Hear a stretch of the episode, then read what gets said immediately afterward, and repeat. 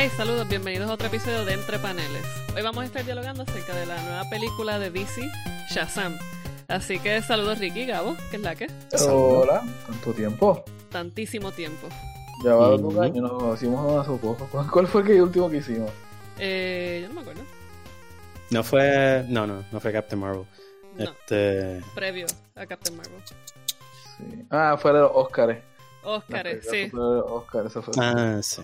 Sí, del, de la tragedia de los sound effects. Sí. Coño, verdad. eh, Sí, sí, se me había olvidado. Y Black Panther no volvió. Ahora, como modo de post. Este, lo... Yo creo que Black Panther no ganó mucho.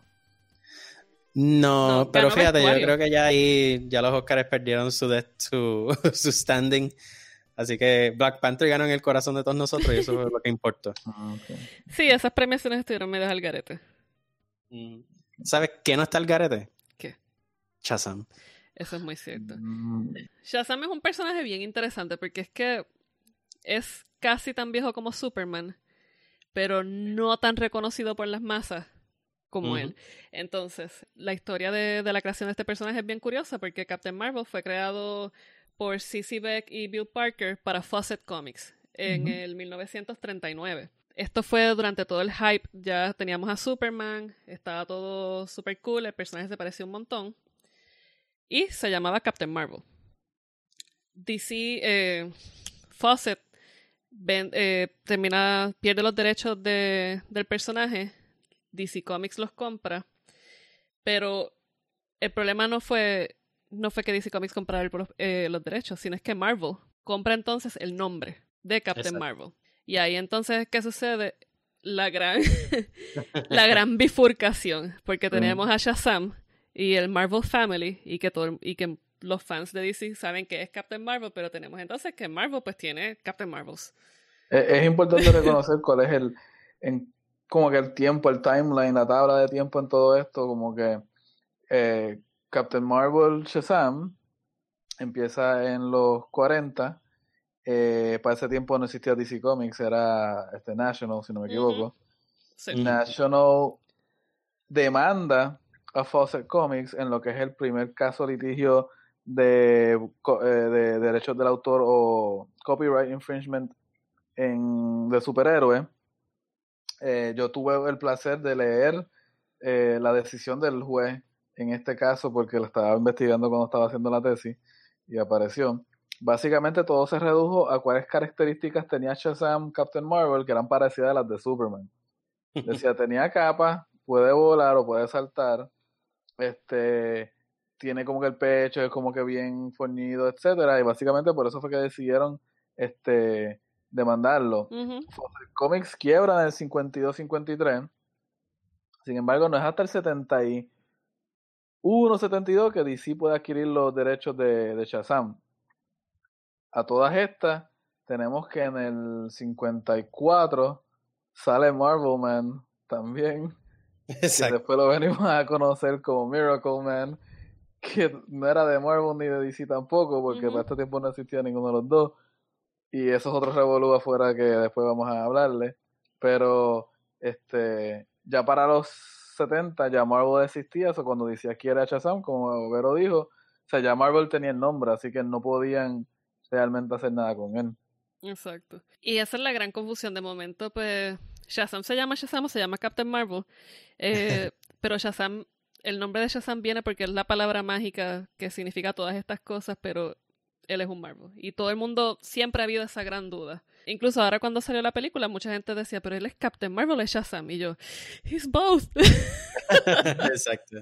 No, y cuando sale la familia, spoiler, uno, yo le digo el Marvel Family Ajá. todavía. O sea, cuando yo los vi, yo, tú no vas a decir The Shazam Family, yo le digo, No. this is the Marvel Family. Es que cuando Así yo que- veo que presentan de momento al Foster Family, y esto seguimos con los spoilers, yo veo que sale Mary, que la presenta y yo, ¡Ah! Mary Marvel, y, yo- y Brenda me dice, pero es que ese no es el apellido, ese es el apellido. Sí, sí, sí, esa es la cosa que cómo se acomoda entonces todo esto a la realidad nueva.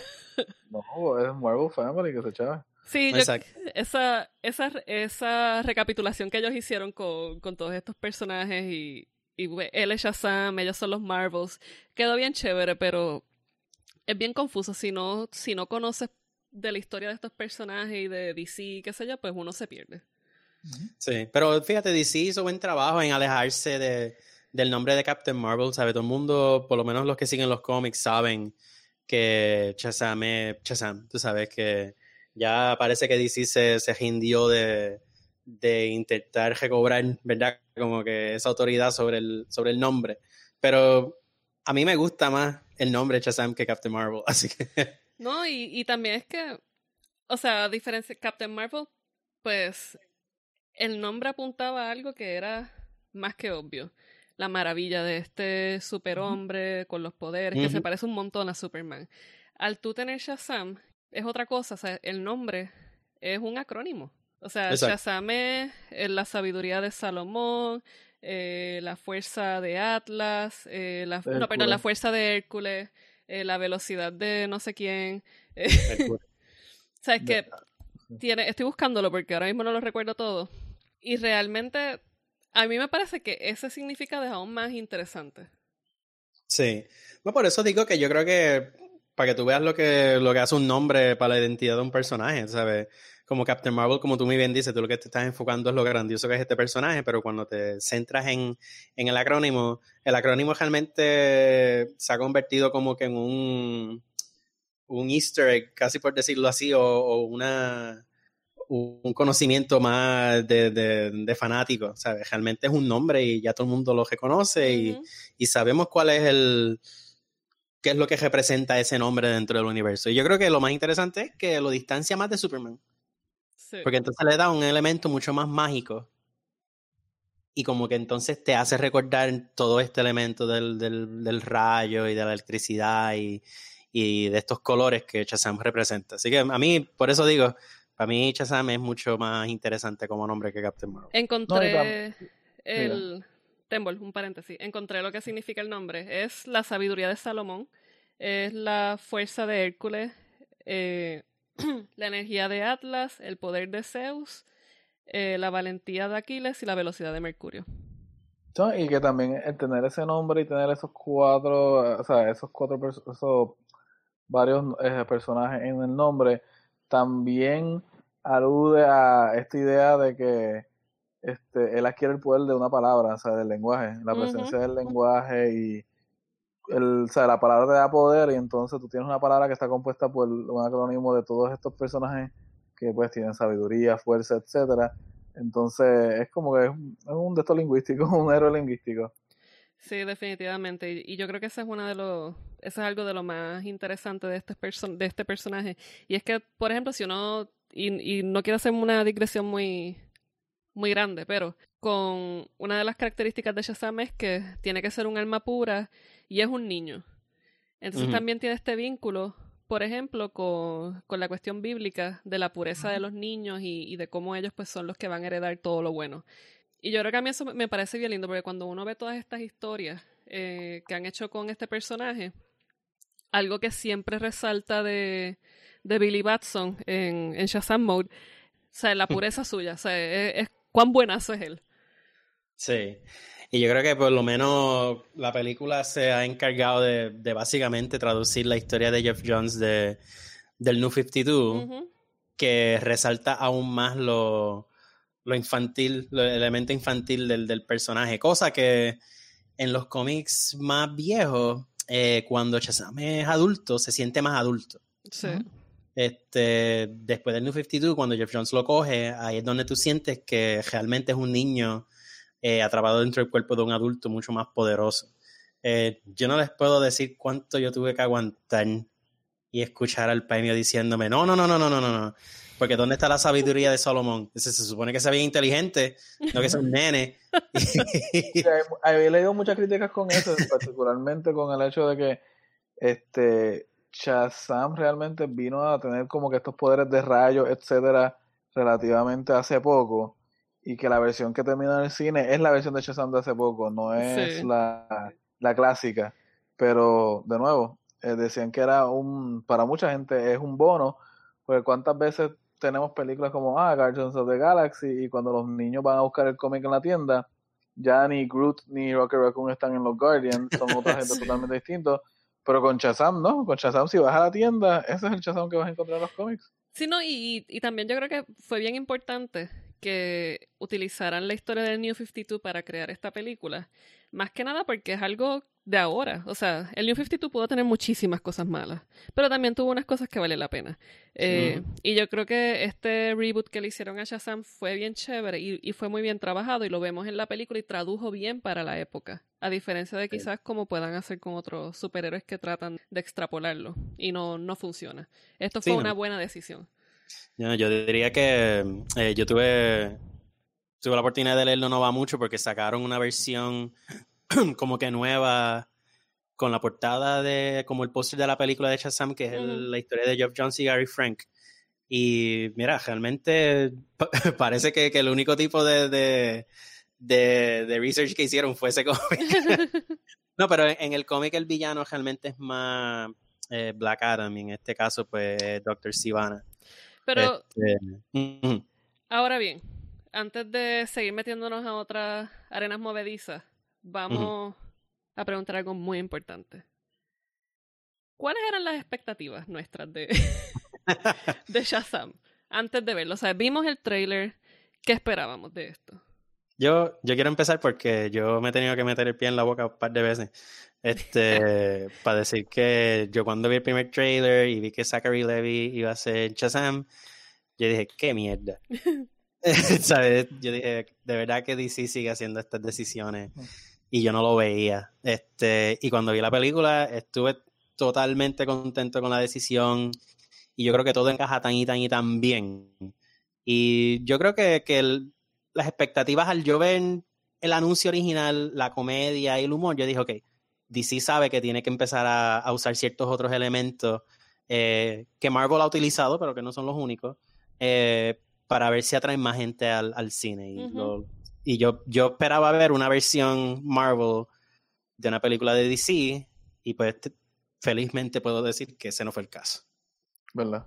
Este, yo, yo como traté de no ver el trailer, porque traté, o sea, yo no, yo no veo trailers usualmente y cuando salió el trailer que todo el mundo, ah, que se ve graciosa, graciosa, mi preocupación es que si tú coges un personaje como Shazam y lo conviertes todo sobre la gracia, entonces todo el universo de Shazam tiene que ser gracioso. Y mi personaje favorito de DC que es Black Adam. Entonces la película entonces de él también va a ser graciosa y yo no, pues no quisiera que fuese. Este, pues nunca vi un trailer de Shazam antes de eh, mucha gente pompeado y motivados con, con que va a ser gracioso, pero yo sabía, o sea, yo no tampoco hablé mal. Era pues cuando salga la veré. Obviamente DC tampoco tiene el mejor récord de películas así que había mucho, mucha duda, etcétera. Y este, cuando fui al cine, o sea, después de Aquaman, la gente como que se soltó un poco.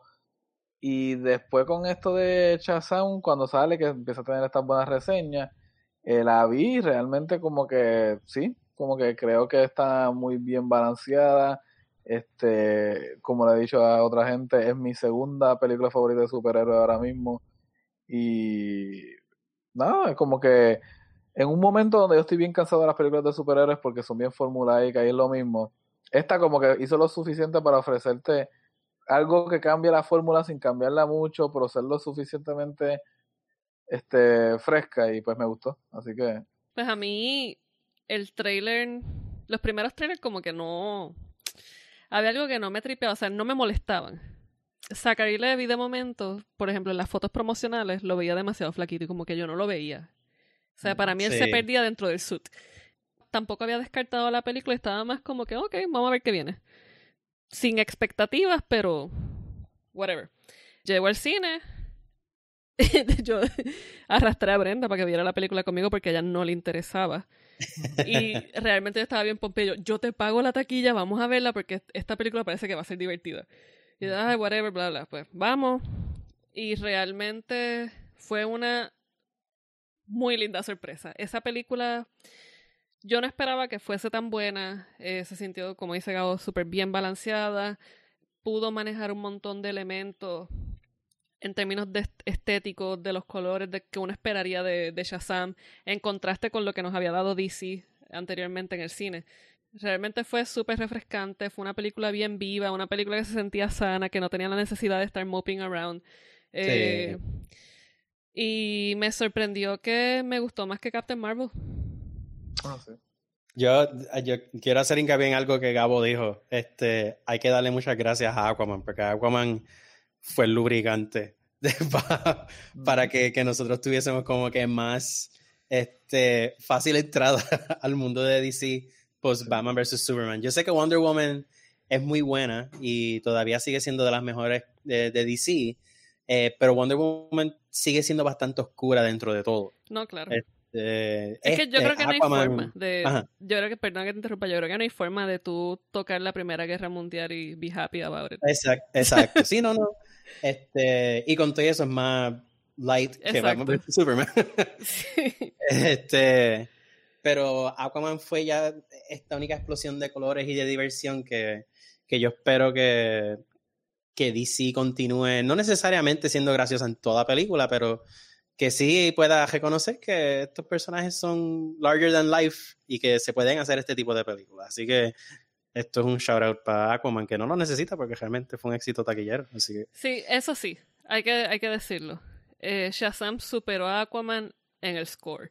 Eh. Las selecciones musicales de verdad que fueron súper apropiadas, no teníamos guitarras eléctricas en los momentos menos indicados, o sea, todo estaba donde debía estar. Sí. Y concuerdo, yo creo que Shazam es más memorable que Captain Marvel. De los Captain Marvels, este es el que ganó. Sí, Claro. Captain Marvel DC win. Vamos a ver qué cosas le gustaron. Ya sé que hemos tocado, hemos ido picando poco a poco de las distintas áreas de que nos brindaron placer en la película. Pero ¿qué, qué cosas les gustaron? A mí me gustó mucho que los primeros minutos de la película se lo dedicaron al villano. Eh, fue una construcción bastante interesante, particularmente que es eh, Dr. Sivana. Eh, he escuchado otros podcasts como Pop Culture Happy Hour que criticaron esa decisión porque, pues, que porque el villano y etcétera, pero si tú conoces el mundo de DC, tú conoces el mundo de Shazam, sabes que Sivana no es cualquier mero villano, sabes lo que representa y al final de la película en uno de los after credits scene, pues ya tú sabes por qué es que Sivana está ahí y su importancia en pues toda esta no fase de DC, sino que en estas películas de DC que va a ser ahora. Este, me gustó que empezara así. La película sí empieza como oscura. Eh, tiene que ver mucho con los directores de películas que están usando. Están usando películas de, como Aquaman, están usando películas que han hecho horror en el pasado. Y cuando tienen esas partes de villano, como que tiende a irsele la mano un poco. Sin embargo, como es una película de niño, me gustaba que los tonos de, de, de malo, de maleza, cuando salían los demonios, esto, lo de la tentación, este tenía un, una estética y una sensación como Ghostbusters o este Beetlejuice. Sí. Y a mí me gustaba esa sensación un montón. Era como que, güey, esta película tiene como que esto da miedo, pero a la misma vez es como que quiere ser spooky, pero a la misma vez es gracioso. Me gustaba eso mucho. Por otro lado, la aventura de los muchachos es algo bien Goonies, bien Monster Squad, este, niños con aventura. Este, y esta película no es, no es, no es ochentosa, no es una no es un Stranger Things que está haciendo la nostalgia ochentosa. Lo que pasa es que tiene esos elementos y lo hace muy bien, lo ejecuta muy bien. Este, lo único que yo diría que a veces como que sacaba uno es que como la película balancea entre ser comedia y seria, a veces dejaban la comedia hacia un lado y tenía muchos, como varios minutos de algo serio, y después te lanzaban la comedia de nuevo y tú como que hacías como que, ah, ¿verdad? Esto, esto es esto, y a veces como que no sabía como por dónde estar, pero aparte de eso, pues, básicamente la sensación de todo es lo que, lo que gustaba.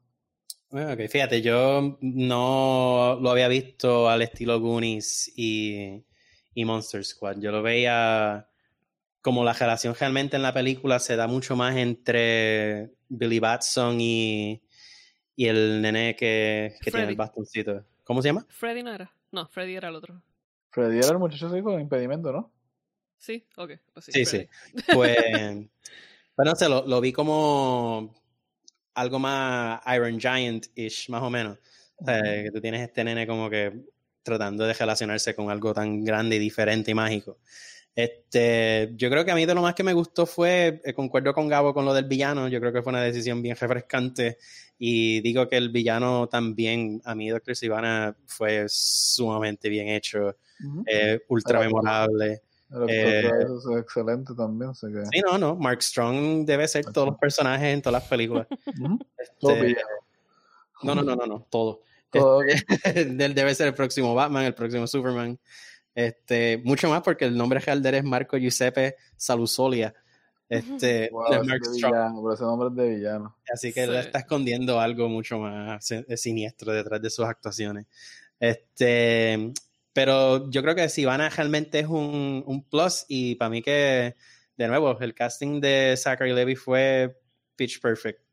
¿Sabes? Yo creo que, que, fue algo tan y tan, tan natural para Zachary Levy y él como que captura la inocencia del niño, pero la fuerza y el poder del superhéroe, que no, no había visto algo así tan bien balanceado en una película de DC. Yo creo que este es de los primeros que realmente captura el personaje.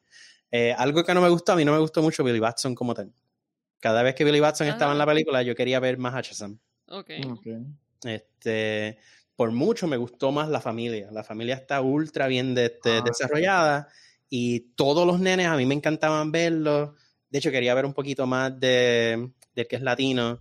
Este, pero, pero también entendía cómo lo desarrollaron. Pero Billy Batson a mí como que no me, como, como el nene que escogieron, pues realmente no me, no me pompió mucho. Pero el, eh, Freddy, el pana eh, que tiene el impedimento, se votó, ¿sabes? Ese nene de verdad que te hace la película. Así que esa, esa, esa es mi, esas son mis observaciones. A mí me gustó Billy Batson y me gustó la relación de ellos dos, de él y Freddy. Se sentía muy natural, bien orgánica. O sea, era, yo los, o sea, parecían una pareja de viejitos casados. Eh, tenían muy buena química. No sé, por lo menos a mí me, me gustó mucho. Ok, que me gustó de la película. Me gustó la decisión de Zachary Levy. Me gustó que fuese Doctor Sivana. Eh, me sorprendió mucho que lo hicieran grandote porque Doctor Sivana es un genio ah, chiquitito. Y, es como que es creepy goofy. El tipo da miedo porque de verdad que, o sea, es un, super evil mastermind, es un big bad.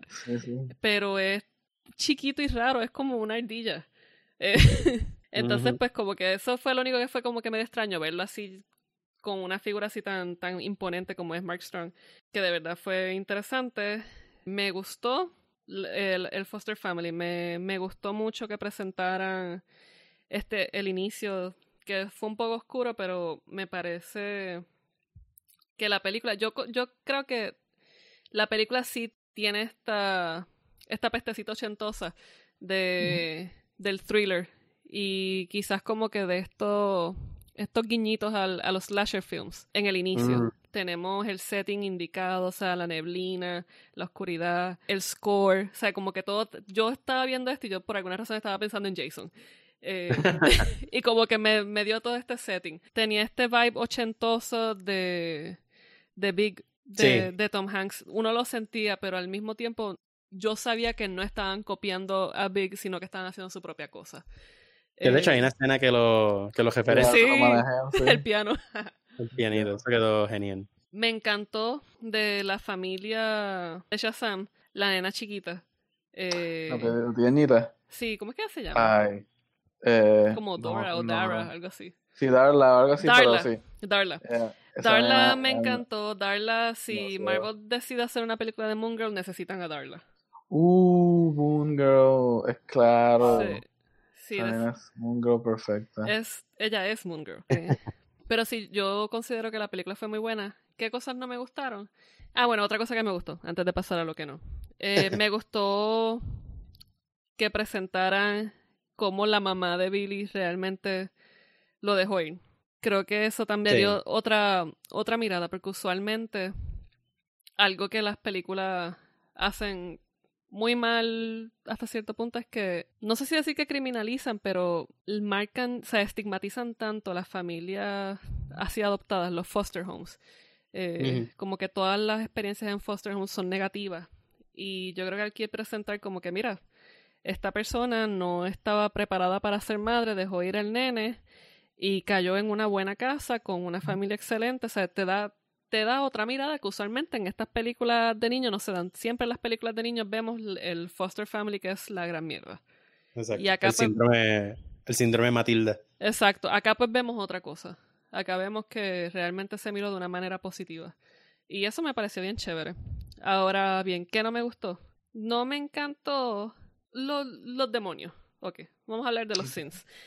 Se supone que estos demonios que están allí en la cueva representan uno, cada uno de los pecados, de los siete pecados. Por lo que yo recuerdo, en los cómics uno podía identificarlos. Sí. O sea, como que el de Nvidia uno sabía cómo era, eh, y uno podía saber cuál, es, cuál era cuál.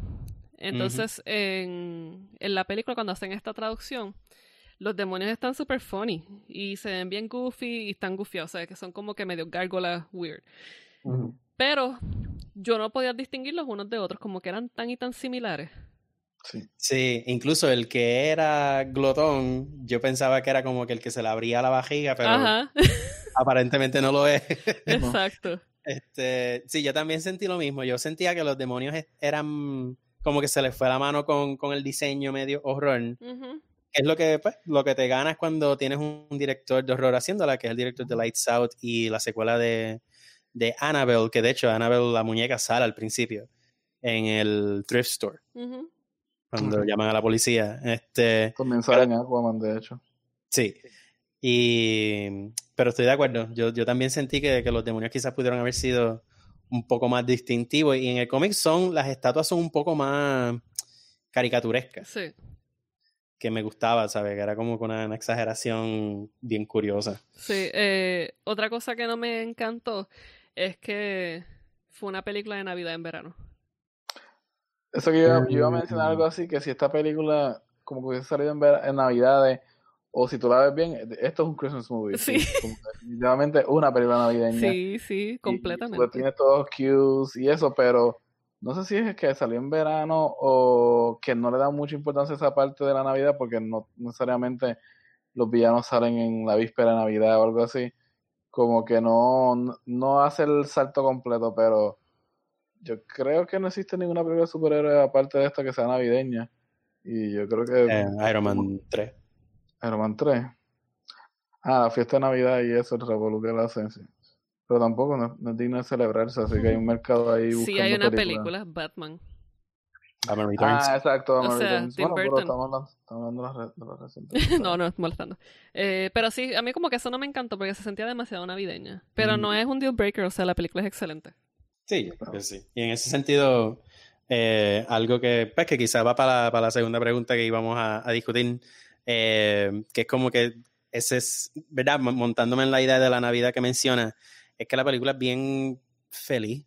sí. Y yo no, yo quizás viendo la película no me, no me había percatado de la necesidad que yo tenía de ver una película de superhéroes que fuese más, a- a- no, no solamente alegre, pero, pero divertida en el sentido de que, mira, estos superhéroes, este, hay que acordarse que también son unas personas, unos personajes mágicos, este, imposibles, que hacen unas cosas que, que más nadie pueden hacer y algunas veces hay que representarlo tal como es. Y está bien, está la, la, la, la, idea de que Billy Batson pues, es un foster eh, child, ¿verdad? Que, que tiene una familia nueva este, y que tiene también una serie de elementos que lo están frustrando, pero en ningún momento se convierte en una película pesada. Y eso también, pues, yo creo que hace falta. Yo, yo creo que también Aquaman lo captura. Yo creo que Shazam la captura mejor. Sí, a mí me parece que, que Shazam hace un, hace un muy buen trabajo en capturar esta, esta imagen de, de superhéroe, no sé si decir del Golden Age, pero Sí. de este superhéroe clásico, colorido, alegre, que al final del día todo va a estar bien y te da la mano, thumbs up, ¿sabes? Y la sonrisa y el diente le brilla. O sea, yo creo que Shazam te da, te, te da todo esto. Te hace recordar las mañanas en que uno veía los muñequitos de superhéroes en la casa o que estás viendo The Brave and the Bold y tú sientes de verdad que, Sí, que los superhéroes son uplifting. Y Sí, no, no, totalmente de acuerdo, es verdad. es una película que realmente le devuelve a uno las ganas de vivir. Exacto. Sí, no, yo, yo también cuando la vi dije, contra, yo ahora quiero ir para casa y leer algo bueno, donde Superman le dé un puño a alguien y no contemple si debe ser ciudadano americano o no. Exacto, y que todo está bien. y que todo va a estar bien, exacto. Sí, no, no, yo creo que ese tipo de película hace falta, ¿sabes? en ese sentido, a mí me acordó un poco a Home Alone. Porque al final de Home Alone yo sentí que todo iba a estar bien. El nene le ganó a dos pillos en una casa sola y, todo salió bien. Aquí Shazam convirtió a la familia en superhéroe y ganó. Y, y es que de eso se trata la Navidad. que todo va a estar bien. Eso es la Navidad. Todo va a estar bien. que de hecho, yo no sé si ustedes también gozaron con el Santa Claus en la película, pero yo me lo disfruté en todas las escenas que salía. Santa Claus, porque, porque como que subvierten este, el, el ¿sabe? Como que cambia un poco la, la, figura de Santa Claus en la película. la película es de Navidad, pero Santa Claus siempre aparece frustrado, sin, sin, como que sin entender lo que está pasando. Y tienes como que este mito que no puede como que bregar o funcionar con este otro mito que está bregando ahora y funcionando en la, en la ciudad, que eso fue bien, bien, bien inteligente. Algo que a mí también me gustó mucho fue que presentan algo que a mí me parece bien importante y que es algo que, que los cómics lo resaltan mucho. El superhéroe no solamente salva a la humanidad, sino que tiene tiempo para The Little Things. En una de estas peleas, él cae estrellado en un kiosco, hay una nena súper asustada con el papá, y él le da un peluche y le dice como que no, no, no, todo va a estar bien, tranquila.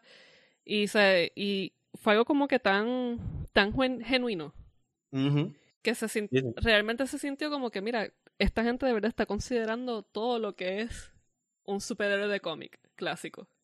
Y yo creo que diste con lo que es, que sabe que, que se siente como un superhéroe del Golden Age. Y en ese sentido, yo creo que da mucho de qué hablar y qué cosas se pueden rescatar de esa época para insertarlas en la película. sabes, no es que todo tiene que ser así, pero sí existe también este espacio donde se pueden hacer este tipo de historias. Y que son necesarias, porque, o sea, tampoco es que podemos estar deprimidos toda la vida. Exacto, exacto. Y a mí, eh, y continuando con esto, algo que yo eh, siempre tengo con estas películas, particularmente con las de Marvel, eh, este énfasis en, en la comedia. Eh, mira, los cómics de superhéroes tienden a ser serios, no necesariamente oscuros todo el tiempo. Y eso yo creo que es algo que las películas se pierde bastante. Este, ahora, si tú lees un cómic de Marvel o algunas veces de DC, pues sí, ves que hay mucha más comedia insertada porque están tratando de, de inyectar lo, lo, lo, que ha hecho exitoso el, las películas de superhéroes en el cine. Pero previo a eso, un evento como Final Crisis era serio, un evento como Secret Invasion es serio. Eh, eso no quiere decir que necesariamente tiene que ser o es oscuro o pesado. y, y, yo creo que esta película logra capturar la esencia del personaje al respetar ambos, ambas partes. Es graciosa cuando tiene que serlo, pero también captura como que la seriedad del cómic sin pasarse de la raya de lo que es esta única cosa súper oscura que Zack Snyder pensaba que era lo único que eran los superhéroes. Sí, no, y es que se siente muy bien balanceado. Por eso, de, de hacer una comparación que ya Ricky fuera del aire ha mencionado, ha sido pues como, como Shazam y Spider-Man Homecoming tienen, tienen, hacen esta representación como que de un héroe happy-go-lucky buenazo. Pero incluso yo siento que Shazam está, se siente aún más balanceada que, que Homecoming. Y Homecoming es excelente película.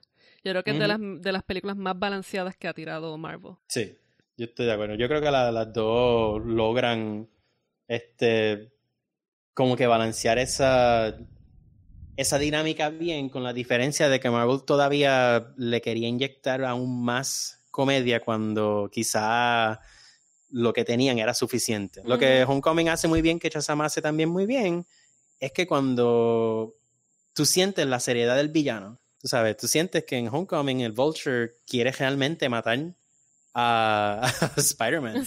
Literalmente no le está saliendo lo que él quiere hacer porque Spider-Man está presente. Y si van tú sientes lo mismo. Incluso, no sé si ustedes lo sintieron, pero yo creo que Zachary Levy hace tan buen trabajo que cuando Sivana está peleando con Shazam, yo siempre tenía en mente como que es un nene. Sí. y, y, ese aspecto lo logra capturar mucho mejor que Spider-Man en ese sentido. Cuando yo veía a Spider-Man, veía a Spider-Man. Cuando veía a Shazam, yo decía, ok, Shazam es un niño Y Zachary Levi es un adulto niño. Ajá. No le den tan duro. Sí, a mí Brenda me decía como que había algo que no le cuadraba de, de Zachary Levi, o sea, de Shazam.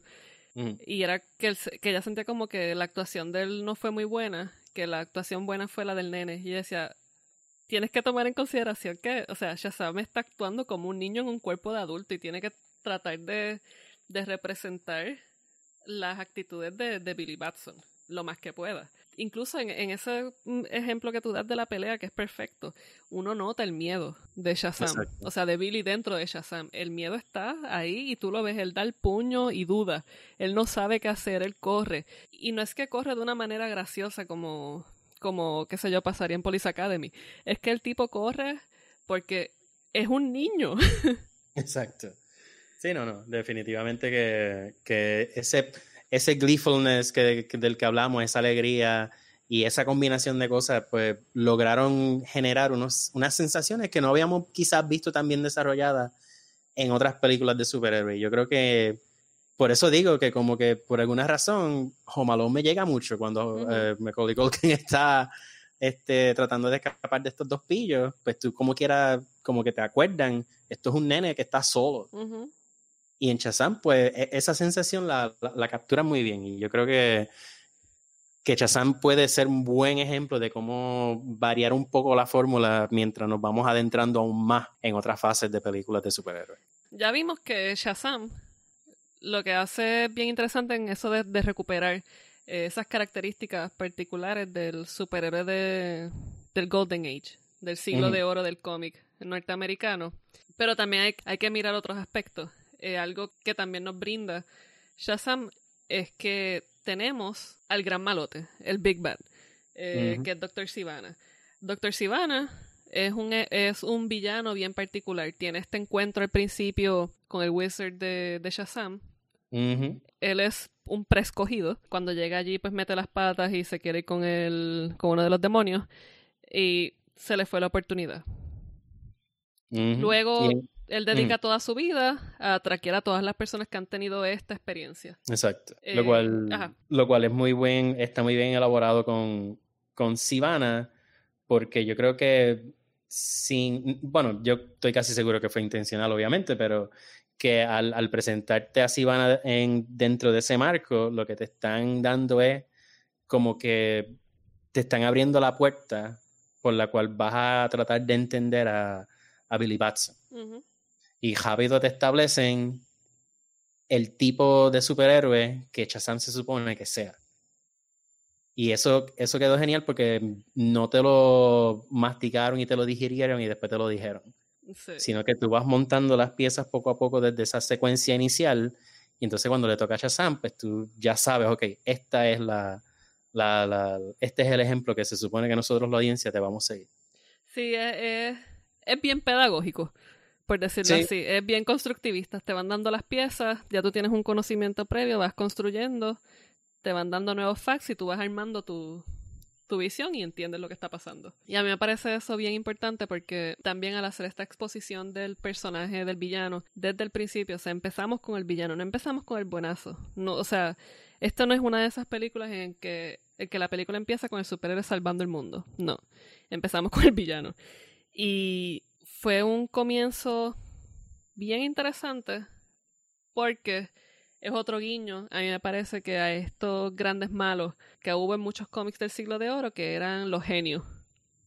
Algo que, que hemos perdido quizás un poco con todo el, con todo el cine de, los, de, de cómics ha sido quiénes son estos malos. Usualmente son eh, warmongers, son mafiosos, eh, son eh, filósofos que tienen una visión, o sea, pensando en Ra's al Ghul, en Bane, eh, son otras visiones. Acá finalmente, aquí vemos, o sea, un evil mastermind. Exacto. Que puede ser tan, tan peligroso como el ex Luthor. Exacto. Tú sabes. Y, y que yo creo que, ¿verdad? Este indica que DC con Shazam no tiene un problema de villano. Sabes, desarrolla al villano, este, lo establece dentro del, del mundo y el hecho de que comienza con el villano quiere decir que ya tú tienes mucha más información sobre él y tú, tú sientes que lo conoces. Exacto. Lo cual, pues, algunas veces con estas películas de superhéroes, como se empeñan tanto en ver cómo desarrollan el superhéroe, pues el villano es un mecanismo por el cual llegas al final. Pero eh, aquí, de verdad que yo creo que tenemos el, el primer gran, gran villano del universo de DC reciente. Sí. ¿Sabes? Porque algo que, un ejemplo de lo que se pierde cuando estás desarrollando al superhéroe únicamente es en Wonder Woman, cuando pues Ares realmente es interesante, pero no logra llegar a su máxima este, representación, porque realmente lo que tú quieres desarrollar es a Wonder Woman. Exacto. Este, y está bien, tú sabes, no, no, no es algo necesariamente malo, pero pues obviamente sabe que sacrificas el personaje del villano como algo memorable. este, aquí, pues, de nuevo, eh, el libreto de Shazam es tan bueno que, que te dan un villano memorable que, que, del cual tú puedes poco a poco ir deconstruyendo y también, como tú dices, eh, montar las piezas para ver cuál es el mensaje. A mí me encantó que al final no hay un discurso donde Shazam dice, y el problema con Dr. Sivana es que cuando chiquito no lo querían. Exacto. Tú sabes, como que lo, lo, que resulta es una comparación de dos, de dos muchachos que prácticamente tuvieron una, una niñez sumamente difícil. Uno logró trabajarlo de mejor forma que el otro. Sí. Y en, en eso, es, ese tipo de comunicación entre ambos personajes es tan rico que, que sí, ¿sabes? Tú, tú, tú logras montar las piezas. La película no te trata como un espectador idiota, ¿sabes? Uh -huh. Tú tienes que estar activo para ver qué es lo que la película te quiere decir, aunque el mensaje sea sencillo de familia y, y, y de cómo esos lazos, pues, este, fortalecen, le dan fortaleza a, a, los, a los, personajes principales, tampoco te lo, te lo, te lo dan en, en, plato de oro. Tú sabes, tú sí. tienes que montarlo. Sí, no, y, y yo creo que algo que sí, y, y, podemos hacer una comparación aún más allá con, con, otras películas de superhéroes, es que Doctor Sivana sí es un, es un villano memorable, pero yo creo que es uno de los villanos, o es el villano que, que se siente completo. O sea, uh -huh. es, o sea, tiene todo lo que debe tener. eh, y en los lugares donde deben estar. Está el coraje, está el intelecto, está, o sea, la valentía, el, está todo ahí. O sea, la violencia, uh -huh. el, él lo tiene todo. Él es el villano. Él es, finalmente, DC, es como tú dices, DC nos da un Lex Luthor. Gracias. Exacto. Que no es Jesse Eisenberg. y un Lex Luthor que continúa, porque otra cosa que también hay que eh, reconocer que me encantó es que mm, en la escena este, post-credit, eh, Sivana parece que va a ser parte importante de las próximas películas. Sí. Eh, particularmente cuando te revelan el posible villano de la segunda parte, que sí. es el gusanito que se llama Mr. Mind. Sí, Mr. Mind. Que de hecho lo vemos anteriormente cuando Billy Batson y Doc, no, cuando Dr. Sivana llega. Cuando Dr. Sivana llega a la cueva, él está jangueando mm. allí en su cristalito, en su pecera. Cuando. Billy Batson entra, ya él se escapó, rompió el cristal. Exacto. Así que tenemos que están realmente acogiéndose al, ¿verdad? Como que por lo menos a, lo, a los aspectos más grandes del cómic, lo cual también me, me, deja, ¿verdad? Con la pregunta de, entonces vamos a tener una película donde Shazam y su familia, el Marvel Family, tiene que luchar contra Sivana, Mr. Mind y Black Adam. Lo cual sí. pss, a mí no me molesta. no, y, y, que incluso, o sea, ya la película te hizo la introducción a, a, Black Adam. O sea, no había necesidad de dar el nombre. Mira, pues hubo este... Uh -huh. O sea, estamos buscando a otro escogido porque el que escogimos anteriormente fue un HP y mató al consejo. y pues él no era digno y fue mi culpa. So, Exacto. yes, you're worthy, Billy Batson. Say my name, bitch. Exacto. Sea, con esa, yo no, yo no puedo ya. Yo intenté y no me salió. yo intenté, no me salió. O sea, estuve buscando por todo el mundo. Say my name, bitch. que de hecho, ahora entonces te pregunto el éxito de Shazam, que cómo tú lo ves impactando el, el DCU. Mira, yo tengo una teoría. Mm. Yo creo que, que Shazam ha sido el, el caballo de Troya de DC. Eh, en el sentido de que todo el mundo pensó que era una película boba, vacía, que no tenía nada que aportar, llegó al cine y se quedó con todo. Algunas personas tratan de hacer quizás de medir su éxito en términos de taquilla.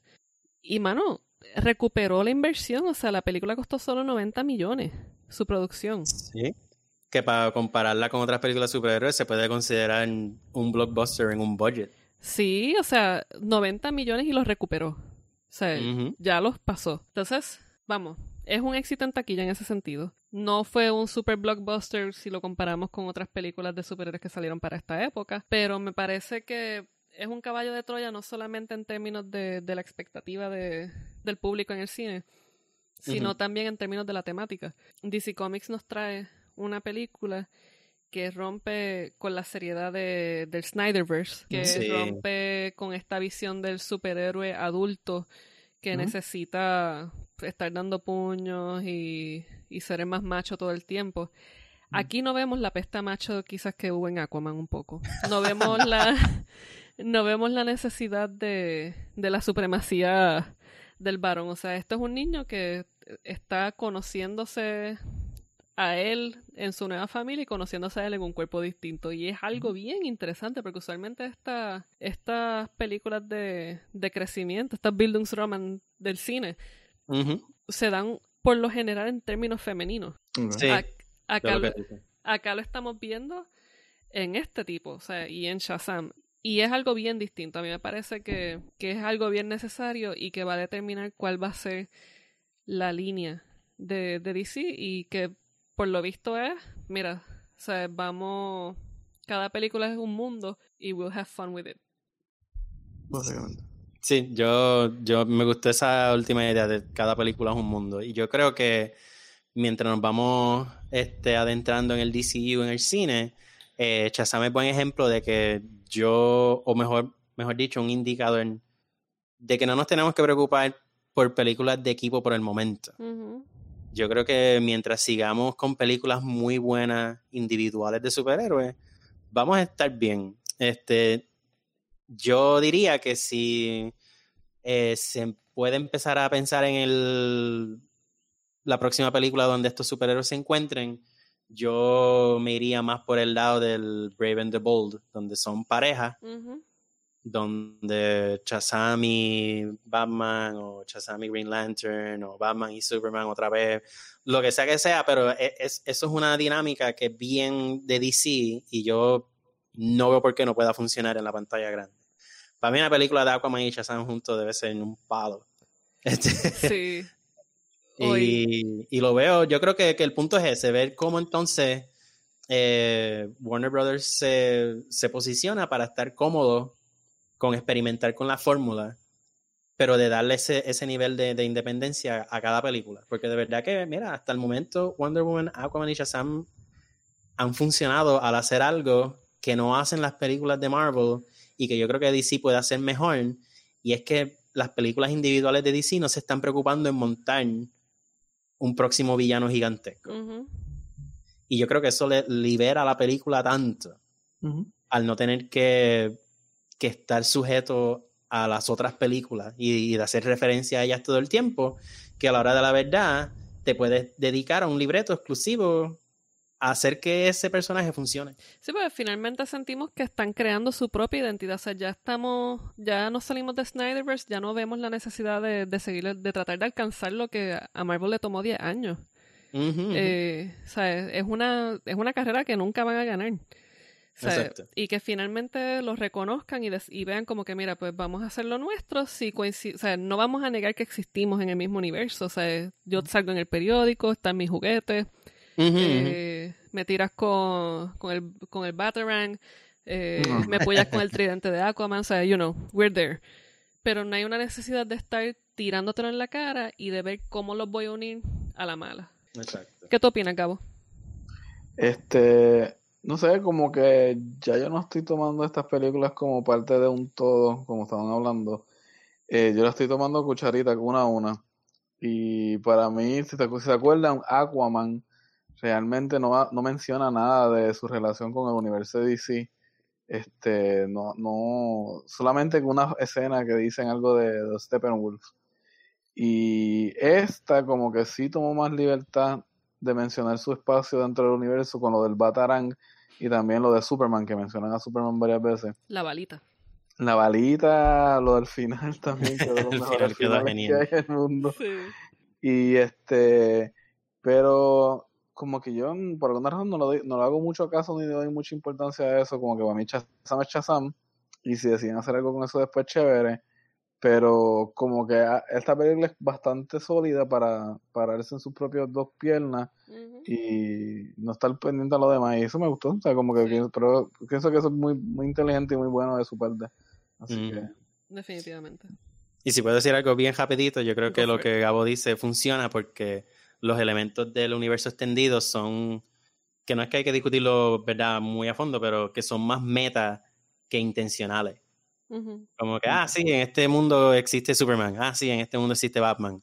Este, se lo relajan, es un chiste, no es un chiste de mal gusto tampoco, sino que están como que reconociendo y Shazam es como que la película que se supone que traiga a todo el mundo a la mesa. No, Shazam y- es el Thanksgiving de el DCU. Y lo logra porque incluso, o sea, algo que, que el Snyderverse trató de hacer a la mala fue presentar los multiversos con Flash en la visión y, Y todo este rollo, pero Shazam lo hizo con las puertas. Cada vez que abrían una puerta era un, un universo nuevo. Y yo creo que eso es algo que la gente como que le pichó un poco, o no se dio cuenta, pero es que, o sea, no estaba in your face. Y eso es lo que me gustó de Shazam. Los detalles eran orgánicos, no se sentían como que, ah, mira, te voy a dar en la cara con el pescado para que lo veas. O sea, está ahí, está ahí. Y, y sentí que por primera vez lo hicieron de manera orgánica y ya está sobre la mesa. Mira, existe el multiverso, está bien loco. Pero Está there. bien loco y funciona. Yo quería que la escena durara 20 minutos más que de ellos abriendo puertas. ¿Qué, qué? Yo quería que los cocodrilos salieran a janguear.